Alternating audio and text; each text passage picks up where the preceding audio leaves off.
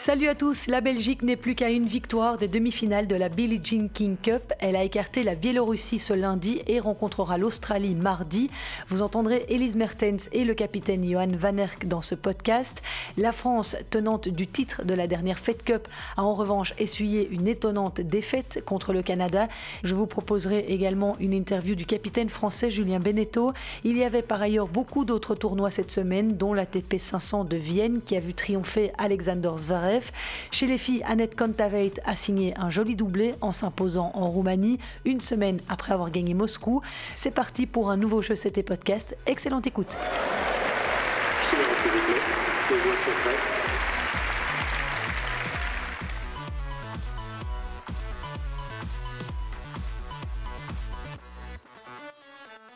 Avant de faire le tour des résultats de la semaine sur les circuits ATP et WTA, arrêtons-nous d'abord à Prague où se tient cette semaine la Billie Jean King Cup, ancienne Fed Cup. Ah, il va falloir s'habituer à l'appeler comme ça.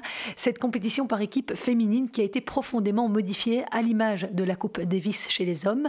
La première édition devait avoir lieu fin 2020, mais elle a été reportée en raison de la pandémie. Une première fois au printemps 2021 à Budapest, avant d'être reprogrammée à Prague du 1er au 6 novembre. La compétition se déroule désormais au même endroit, sur deux cours et sur une semaine. Les 12 meilleures nations mondiales sont réparties en quatre groupes de trois pays. Le vainqueur de chaque groupe se qualifie pour les demi-finales. Chaque rencontre est disputée au meilleur de trois duels avec deux simples et un double. La Belgique, qui aligne Elise Mertens, Grete Minen, Kirsten Flipkens et Isaline Bonaventure, se trouve dans le groupe B avec l'Australie et la Biélorussie. Si au départ ça s'annonçait un tirage compliqué, ça l'est nettement moins en l'absence de la numéro 1 mondiale, Ashley Barty, et des Bélarusses, Arina Sabalenka et Victoria Azarenka. L'équipe belge de Johan Van Erck a donc le potentiel pour sortir de poule et se hisser en demi-finale. Et c'est bien parti puisque l'équipe belge a gagné 2-1 ce lundi contre la Biélorussie. Grete Minen s'est imposée facilement face à Irina Shimanovic, 267e joueuse mondiale. Elle a marqué aussi un peu l'histoire d'ailleurs, Grete Minen, puisqu'elle est devenue la première joueuse à avoir remporté un match dans ce nouveau format de la Billie Jean King Cup. Elle a fait part de ses émotions à l'issue de cette première rencontre. C'était très spécial euh, pour moi de, jouer aujourd'hui, de gagner aujourd'hui. Euh, et je suis très fière de moi euh, que j'ai resté calme dans, dans, tout le match parce que dans le début, c'était pas si facile. J'ai commencé un peu nerveux, je pense. Mais après ça, j'ai bien joué. Euh, Johan m'a resté euh, très calme aussi. Toute l'équipe, euh, elles sont derrière moi et ça me donne beaucoup de confiance de savoir ça. Grete Minen s'est également montrée très confiante en la capacité de son équipe d'aller loin dans cette compétition. On a un très bon groupe avec beaucoup de différentes joueuses, avec des différents styles de jeu. Donc, euh, je pense que c'est très bien pour nous. Je pense qu'on peut aller très, très loin avec l'équipe. On a une équipe très forte. Euh, donc, euh, on a beaucoup d'ambition. Et je pense que toutes les quatre ont la confiance pour aller très loin. Dans le second simple de la journée, Elise Mertens a écarté un peu plus difficilement en 3-7 Alexandra Sasnovic, 86e joueuse mondiale, qui est la chef de file de l'équipe biélorusse et dont il fallait se méfier parce qu'elle a signé quelques bons résultats récemment, dont un huitième de finale à Indian Wells. Et surtout, Sasnovic avait déjà causé du souci à Elise Mertens, notamment au tournoi du Luxembourg en septembre, où elle avait dû batailler 3-7 pour s'imposer. Mais notre numéro 1 belge a tenu son rang. C'était loin d'être son meilleur match, mais malgré tout, elle ne s'est pas laissée démonter elle a affiché une bonne attitude combative, hargneuse, comme on lui connaît. C'est aussi la force des championnes de trouver des solutions quand ça va moins bien. On écoute Elise Mertens. Je crois qu'aujourd'hui, euh, j'ai bien commencé. Elle a fait beaucoup de fautes euh, au début, donc pour ça aide, ça aide beaucoup euh, de gagner le premier set. Et oui, c'est un avantage. C'est toujours un adversaire difficile. j'ai joué contre elle plusieurs fois. C'était plusieurs fois, c'était troisième set aussi, donc je suis vraiment contente de gagner pour, pour la Belgique. Euh, mais ouais, Grete a, mis un avantage pour, pour moi. Euh, donc, ouais, ça aide beaucoup. Ouais, c'est une victoire de, de l'équipe et ouais, on, est, vraiment contente aujourd'hui. Ah, tu, tu, avais joué contre Sasnovic au Luxembourg, tu l'as évoqué. Est-ce que c'est quelque chose que, tu regardes avant de monter sur le terrain pour réanalyser un petit peu ce que tu dois faire pour pour bien jouer sur la même surface? Oui, c'est toujours important de, oui, voir des matchs contre elles. J'ai déjà joué plusieurs fois contre elles, donc c'est vraiment intéressant de, de, voir des matchs qu'est-ce que je fais contre elle, qu'est-ce qu'elle fait contre moi. Donc, euh, oui, j'ai vu le match de Luxembourg. Euh, je sais comment elle joue. Euh, mais je suis vraiment heureuse de, ouais, de, gagner en 3-7 aujourd'hui. Je savais que c'était un match très difficile pour moi, mais quand même, je suis très heureuse de, ouais, de mon niveau, mentalement aussi. on, a, on a ici pour gagner, donc on a gagné 2-1, et ça, c'est le plus important. L'équipe belge menait donc 2-0 à l'issue des simples, au plus grand bonheur de la trentaine de supporters belges qui a fait le déplacement pour venir supporter les filles jusqu'à Prague. Et heureusement qu'ils étaient là parce que c'était un peu tristouné dans les tribunes de cette O2 Arena. Les gradins sont complètement vides. Dans le double, Elise Mertens et Kirsten Flipkens ont été moins convaincantes. Elles n'étaient pas en grande confiance et n'ont pas toujours bien communiqué. Elles se sont inclinées face à Sasnovic et Vera Lapko en 2-7, 4-6, 3-6. Une défaite qui pourrait éventuellement peser dans la balance en cas d'égalité entre deux pays en tête du groupe à la fin de la phase de poule. Johan Van Erck se veut toutefois constructif. On est déçus, je pense tous, qu'on n'a pas gagné le double. D'une autre côté, on a essayé. Et euh, maintenant, on vient de sortir du match, mais moi, je, trouvais que les, filles en face, elles ont fait un grand match. Elles ont été très agressives, euh, tout rentré, euh, ce qu'elles ont frappé. Et oui, ça c'est sûr, mais d'une autre côté, oui on a, tout essayé, on a essayé. C'est jamais simple, je, pense non plus, de, quand tu gagnes une rencontre, de recommencer et rester dans, dans, la bulle, si je peux dire comme ça, parce que tu as quand même fait le, plus important, c'est de gagner la rencontre. On a essayé de garder euh, la concentration, mais je ne peux rien regretter aux filles ici à côté de moi. Elles ont tout essayé. Mais en face, il y avait une équipe qui était plus forte pour moi aujourd'hui. Pour nous, le plus important, c'est de gagner la rencontre. Si demain on gagne 2-1, on est qualifié pour les demi-finales. C'est sûr qu'on aurait voulu gagner le double. On va en parler, on va l'analyser. Mais le plus important, c'est de gagner la rencontre, c'est d'avoir deux points, d'être dans, dans l'avantage demain, d'avoir une victoire. Pour eux, elles doivent gagner pour avoir une chance. Nous, on a déjà une victoire. Restons positifs, regardons euh, le verre moitié plein, pas moitié vide. Si on peut gagner toutes les rencontres 2-1, je serai très content. La Belgique enchaînera dès mardi contre l'Australie à partir de 10h30, un match à voir sur typique. Sans beaucoup de surprise, on devrait retrouver Elise Mertens et Grete Minen, très convaincantes ce lundi. Certainement Elise Mertens aussi en double. La capitaine australienne Alicia Molik a donné son avis sur l'équipe belge en conférence de presse. C'était avant le début de la compétition. Écoutez-la.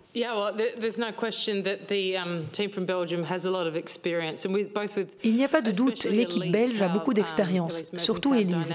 Elise Mertens, elle est très dynamique. Elle a fait des résultats incroyables en simple. Elle est quoi, top 12, top 15 maintenant Um, you know, and kicking goals in doubles as well. I think she's just recently reached, you know, number one in the world. Elle signe de très bons résultats en double aussi, où elle a récemment été numéro un um, mondial. Et Grete aussi a une année fantastique. Après, c'est toujours difficile d'avoir toute la pression sur ses épaules, donc Elise devra vraiment bien jouer.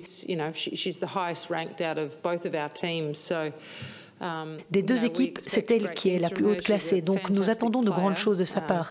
C'est une joueuse fantastique, j'adore la um, regarder jouer. Et je crois que je prendrai vraiment du plaisir à regarder cette rencontre. Je n'ai aucune idée de la raison pour laquelle Kim Clijsters ne joue pas, mais j'en suis bien contente parce que c'est tellement une bonne joueuse. Elle a gagné tellement de grands chelems et de matchs difficiles, ça nous aide bien pour être tout à fait honnête avec vous. Voilà, Alicia Molik, la coach de l'équipe australienne que la Belgique rencontre ce mardi. Sa sélection est emmenée par Anja Tomljanovic, 43e joueuse mondiale, et complétée par Storm Sanders, Hélène Perez, Olivia Gadecki et Daria Gravilova. Gravilova, ancienne 20e joueuse mondiale, qui n'a plus joué depuis l'Open d'Australie en raison d'une opération au tendon d'Achille. Et même si la Belgique est favorite sur papier pour cette rencontre, pas question pour Johan Van Erck de prendre ce match à la légère, bien au contraire. Mais demain, je pense que ouais, ça sera encore une rencontre difficile. Hein. Euh, maintenant, je pense que avec, avec le résultat aujourd'hui et la façon dont les rencontres se sont déroulées, je pense que c'est un avantage qu'on a déjà joué. On sait les circonstances pendant les matchs, on voit le terrain, comment il est, comment ça va avec les balles neuves et tout ça. Ça peut être un avantage pour nous, mais on va, on va maintenant prendre le temps de, récupérer, d'avoir des conversations avec tout le monde et après mettre, euh, euh, mettre l'équipe la plus forte possible. Mais ça sera une rencontre. Je pense que les Australiennes étaient en finale la dernière fois. C'est une équipe, même sans Barty et sans Stozer, c'est quand même des joueuses qui, aiment bien jouer la, Fed Cup, qui sont là, la Billie Jean King Cup, pardon. Et euh, elles sont là, ça va être, ça va être, ça va être mais d'une autre côté, je pense qu'on a montré aujourd'hui, euh, avec le niveau qu'on a, euh, avec le support qu'on a, avec, avec le staff et tout le monde ensemble, que c'est une rencontre qu'on peut gagner. C'est tout ce qu'on va faire à partir de, de sort ici. On va se préparer pour être prêt pour demain, pour faire le mieux possible. Dernière chose à vous préciser, c'est que l'Australie et la Biélorussie s'affrontent jeudi dans le dernier duel du groupe. Sachez que cette phase finale de la Billie Jean King Cup souffre de nombreuses absences de marques. Les Tchèques Karolina Pliskova et Petra Kvitova ne joueront pas devant leur public. L'Américaine Sofia Kenin et les Canadiennes Bianca Andreescu et Leila Fernandez, ainsi que les Espagnols Garbine Muguruza et Paula Badoza sont aussi absentes. Dans ces circonstances, c'est la Russie avec cinq joueuses du top 50 qui est la favorite pour succéder à la France, lauréate en 2019 à Perth en Australie, quand c'était encore l'ancienne formule. En tout cas, les tenantes du titre ont subi un gros revers aujourd'hui. Les tricolores, privés de Kristina Mladenovic, ont perdu 2-1 contre le Canada. Fiona Ferro a perdu face à Françoise Abanda, 353e joueuse mondiale. Alizé Cornet a ensuite rétabli l'égalité en s'imposant 6-4, 7-6 face à Rebecca Marino. Mais en double, les Canadiennes Gabriela Dabrowski et Rebecca Marino se sont imposées face à Alizé Cornet et Clara Burel. Grosse surprise donc cette première défaite détenante du titre. Le coach français a fait appel pour cette rencontre à deux novices dans la compétition, Clara Burel et Fiona Ferro, alors que Caroline Garcia n'a pas joué. Écoutez les explications de Julien Beneteau. Vu, euh, vu ce que, la forme récente euh, et, et, sur les entraînements et sur les conditions et tout ça. J'ai fait ces choix-là et euh, je pense que je les referai. en 2019, quand ça gagne, euh, je disais toujours, ouais, euh, après, c'est facile de dire que, qui les choix étaient, étaient, bons ou pas. Et c'est pareil aujourd'hui. Euh, est-ce que mes choix étaient mauvais? Je ne sais pas. En tout cas, je les assume et je les referai sans, sans, aucun problème parce que je pensais vraiment que c'était avec cette équipe-là qu'on pouvait battre le Canada. Et on n'est pas loin. On n'est vraiment pas loin, que ce soit sur le simple de Fiona où elle mène skate de 0 et sur ce double on n'est pas loin de faire tourner parce que parce que les filles ont, sur le double ont joué de manière euh, de manière remarquable. Euh, elles ont rien, à se reprocher. Je suis je suis fier d'elles. Maintenant on va on va on va digérer ça tranquillement et puis euh, se projeter pour mercredi. Il faut attendre demain de savoir ce que vont faire les Russes. Il faut que les Russes gagnent. Voilà. Et à partir du moment où les Russes gagnent on aura toujours notre destin entre les mains je pense. Il faudra faire un énorme exploit. Peut-être aussi fort que, si ce n'est plus que, que celui qu'on a fait à, à Perth. Mais euh, voilà, attendons demain et puis on, on verra. En ce qui concerne l'absence de Caroline Garcia, un journaliste britannique a également posé la question au capitaine français. Écoutez sa réponse. C'était mon choix et uh, celui du staff. The situation of Caroline uh, since, uh, Suite à la situation de Caroline depuis quelques semaines maintenant. Will see, on verra si elle sera capable de jouer mercredi. Nous allons checker ce soir et demain et nous prendrons une décision uh, demain soir. Et un gros morceau les attend mercredi puisque les Françaises joueront la Russie de Pavlyuchenkova, Kazatkina, Kudermetova, Alexandrova et Samsonova. Toutes des très bonnes joueuses, cinq joueuses du top 50. Dans cette phase finale, le groupe D est le groupe le plus redoutable avec l'Allemagne, la Suisse de la double médaillée olympique Belinda Bencic, Gilles Teschmann et Victoria Golubic. Et puis la Tchéquie, évidemment, de Barbara Krejcikova. Seul top 5 présente cette semaine à Prague. Le vainqueur de ce groupe de la mort pourrait d'ailleurs être notre adversaire en demi-finale. On y sera donc attentif. Et pour boucler ce long chapitre consacré à la Billie Jean King Cup, dans le groupe C, la Slovaquie mène 1-0 face à l'Espagne. Carla Suarez Navarro s'est inclinée en 3-7 face à Kuzmova. Dans le groupe D, la Tchéquie mène 1-0 face à l'Allemagne. Vondruzova a facilement battu Andrea Petkovic. Sur le circuit WTA, il y avait deux tournois au programme cette semaine et on va débuter avec le tournoi de Courmayeur en Italie, une compétition de niveau 250 où Dona Vekic s'est imposé en finale. C'était la neuvième finale de sa carrière, la première en 2021 et son troisième titre sur le circuit au total. La Croate de 25 ans l'a emporté en 2-7, 7-6, 6-2 face à Clara Towson, jeune joueuse danoise de 18 ans à peine qui n'avait pas encore perdu en finale cette année, elle qui a triomphé à Lyon et à Luxembourg. Et je vous ai déjà souvent parlé de Clara Towson dans mon podcast, tout simplement parce qu'elle est élève à la Justine Hénin Academy à Limlet, où elle est coachée à plein temps par le Belge Olivier Jeunhomme. C'est lui qui a cédé sa place de directeur sportif à Carlos Rodriguez. Cette semaine, Clara Towson a notamment sorti Samsonova, joueuse russe du top 40, et Anne Lee, tête de série numéro 2 du tournoi et récente vainqueur à Tenerife. Clara Towson est l'une des joueuses qui a le plus progressé cette année. Elle a débuté l'année à la 152e place. Elle est seule lundi 46e. Et dans ce tournoi de Courmayeur, la tête de série numéro 1, Diana Jastremska, avait été sortie en quart de finale par la redoutable italienne Paolini, vainqueur à Porto Rose en septembre. Paolini a finalement été sortie en demi-finale par Donna Vekic. Autre tournoi, même catégorie, 250, le Transylvanian Open se jouait la semaine passée en Roumanie et la finale a opposé tout simplement les têtes de série numéro 1 et 2, Simona Alep à Annette Kontaveit, la chouchoute du public et la joueuse en forme du moment. On s'attendait donc tous à une affiche de toute beauté, mais malheureusement il n'y a pas eu bataille. Kontaveit a balayé Simona Alep 6-2, 6-3. Après s'être adjugé le tournoi de Moscou la semaine passée, l'Estonienne de 25 ans signe donc un très joli doublé. À noter que c'est elle qui avait sorti Alison Van Oudvank au premier tour en 2-7 et elle a fait la belle opération cette semaine en Roumanie contre puisqu'elle a validé son ticket pour le Masters de fin de saison qui rassemblera les huit meilleures joueuses de la saison écoulée. Elle rejoint la Biélorusse Arina Sabalenka, les Tchèques Karolina Pliskova et Barbara Kreshikova, la Grecque Maria Sakkari, la Polonaise Iga Swiatek ainsi que les Espagnols Gerbine Muguruza et Paola Badoza. Pour rappel, les WTA Finals se tiendront du 10 au 10 17 novembre à Guadalajara au Mexique. Et oui, je me suis fait reprendre sur ma prononciation par une fidèle auditrice, donc je m'applique. Solide saison donc pour Annette Kontaveit qui est passée par l'Académie de Justine Hénin. Elle aussi, c'était en 2011 quand elle était toute jeune. C'est donc sa dixième victoire de rang, son quatrième titre en 2021 après Cleveland, Ostrava et Moscou la semaine dernière. En revanche, la saison de Simona Alep, ex numéro 1 mondial, a été moins glorieuse, marquée par des blessures. Elle disputait sa 40 finale sur le circuit et n'a pas remporté de 23e titre pour sa toute première finale en 2021. L'autre chouchoute du public, Emma Raducanu, d'origine roumaine et qui a marqué les esprits en remportant l'US Open à 18 ans, eh bien, elle a signé sa première victoire sur le circuit WTA dans ce Transylvanian Open en battant au premier tour Polona Herkok en 3-7.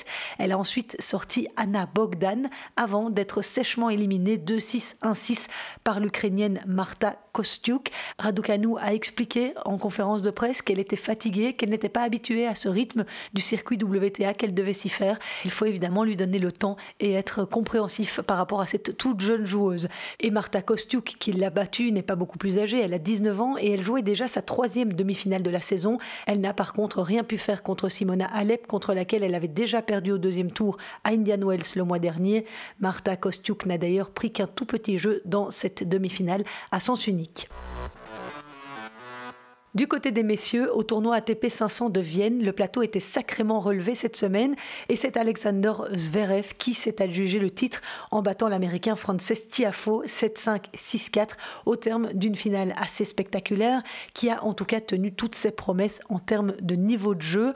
Malgré une superbe résistance et une intelligence tactique redoutable, Tiafo s'est vite trouvé à court de solutions. On va reparler de l'américain tout de suite parce qu'il a été tout simplement éblouissant tout au long de la semaine. D'abord, je vais m'attarder sur ce cinquième titre de l'année pour Alexander Zverev. Cinq titres en cinq finales disputées. C'est le 18e de sa carrière. Il rejoint Casper Ruud sur la plus haute marche du podium en termes de nombre de trophées en 2021, même si ceux gagnés par l'Allemand sont quand même nettement plus prestigieux. Il y a deux Masters 1000, celui de Madrid et de Cincinnati, les Jeux Olympiques et un ATP 500. Grosse constance tout au long de la saison pour Zverev. De vous dire dans quel état de confiance il arrive à Paris cette semaine. Et durant cette finale face à Tiafo à Vienne, Zverev a pu s'appuyer sur une qualité de première balle assez incroyable, 82% et 19 aces. En demi-finale aussi, face à Carlos Alcaraz, il avait été en démonstration sur son service. Ah, on est loin du Zverev qui multipliait les doubles fautes avant, sous la pression, comme quoi tout arrive.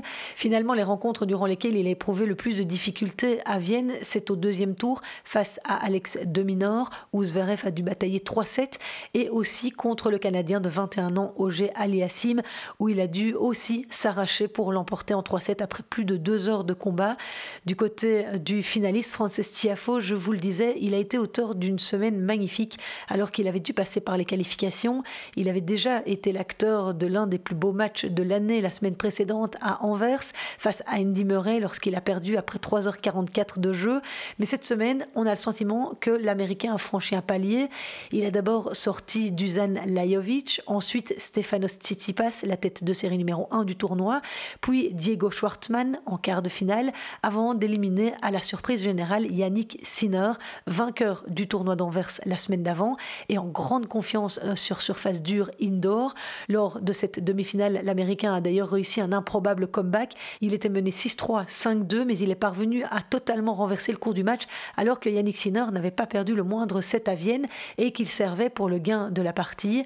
Ce match a d'ailleurs suscité pas mal de réactions sur les réseaux sociaux parce que certains ont estimé que Tiafo en avait trop fait. Alors c'est vrai que ce joueur américain est à l'image de Gaël Monfils un showman comme on n'en voit plus beaucoup sur le circuit, ce qui est dommage d'ailleurs parce que c'est sympa d'avoir des joueurs un peu fantasques pour animer les foules.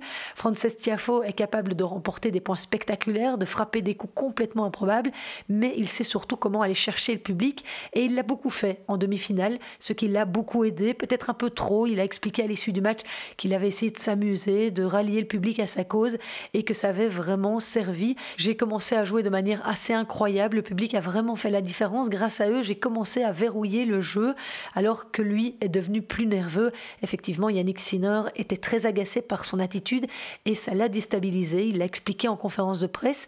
En éliminant Yannick Sinner en demi-finale à Vienne, l'Américain le prive de la quasi-certitude d'accéder au Masters de fin d'année qui rassemble les huit meilleurs joueurs de la saison. Actuellement huitième à la race, l'Italien reste toujours en course, mais il aurait pu dépasser Casper Ruud, septième en cas de victoire à Vienne. À la place, il reste sous la menace directe d'Uber Urcax. Il a pu néanmoins se consoler, Yannick Sinner, car ce lundi, il a fait sa grande entrée dans le top 10 mondial. Il est neuvième. Tiafo, de son côté, est 41e. À noter aussi que l'autre prodige de ce tableau, l'Espagnol Carlos Alcaraz, 18 ans, a disputé cette semaine sa première demi-finale d'un tournoi ATP 500. Pour y arriver, il s'est offert en quart de finale son deuxième top 10 de la saison, Matteo Berrettini. Victoire 6-1. 6-7, 7-6 au terme d'un match magnifique et très accroché. L'autre top 10 qu'il avait battu était Stefanos Tsitsipas à l'US Open. L'autre compétition masculine de la semaine avait lieu à Saint-Pétersbourg et dix ans après avoir remporté ce tournoi, Marine Cilic a réédité la performance et la Russie lui réussit bien parce qu'il a remporté quatre titres dans sa carrière sur le sol russe, deux à Moscou en 2014 et 2015 et deux à Saint-Pétersbourg. Et puis déjà la semaine passée, le Croate de 33 ans avait atteint la finale du tournoi de Moscou où il avait perdu contre Aslan Karatsev. Cette semaine, il n'a pas laissé filer le trophée, il a sorti au terme d'un combat de 2h20 l'Américain Tyler Fritz 7-6, 4-6, 6-4. Marine Silic était mené d'un break dans le troisième set, mais il s'est montré très agressif jusqu'au bout. Il contrôlait l'échange, il a pu compter sur un service très performant tout au long de la rencontre. 12 aces et 78% de points gagnés derrière sa première balle. Ex numéro 3 mondial, Marine Silic ajoute ainsi un 20e titre à son palmarès, dont sa victoire à l'US Open en 2014, qui reste son plus gros succès. Il s'agissait de son deuxième titre cette année après Stuttgart en juin et de sa 35e finale sur le circuit. Marine Silic réintègre le top 30 ce lundi, deux ans après en être sorti. Il est aussi le sixième joueur actif à atteindre la barre des 20 sacs sur le circuit principal. Devant lui figurent Roger Federer, Rafael Nadal, Novak Djokovic, Andy Murray et Juan Martin Del Potro avec 22 trophées. Taylor Fritz, 23 ans, disputait lui sa première finale de la saison, la sixième sur l'ensemble de sa carrière. Le joueur américain ne compte qu'un seul tournoi à son palmarès, Eastbourne en 2019 dans ce tournoi de Saint-Pétersbourg, les deux favoris ont été sortis en quart de finale. Andrei Rublev, tête de série numéro 1 et tenant du titre, a été éliminé par le qualifié néerlandais Botic van de Zandskulp 3-6, 4-6. Et en se qualifiant pour le dernier carré de cet ATP 250, où il est tombé face à Marin Cilic, le joueur de 26 ans, 69e joueur mondial, Botic van de Zandskulp, a confirmé son exploit de l'US Open, où il avait été quart de finaliste, déjà passé par les qualifications lors de ce grand chelem. Il avait notamment écarté Casper Ruud et Diego Schwartzmann avant de s'incliner en quart de finale devant Danil Medvedev, futur vainqueur. Et on ne peut pas dire qu'Andrei Rublev soit prophète en son pays, en tout cas, puisque les deux tournois qu'il disputait à la maison ne sont pas super bien passés. Moscou la semaine passée et Saint-Pétersbourg cette semaine, puisqu'il n'a gagné qu'un seul petit match. C'était cette semaine contre Ilya Ivashka pour se qualifier pour l'écart. La semaine passée à Moscou, il avait perdu au premier tour en 3-7 contre le français Adrian Manarino.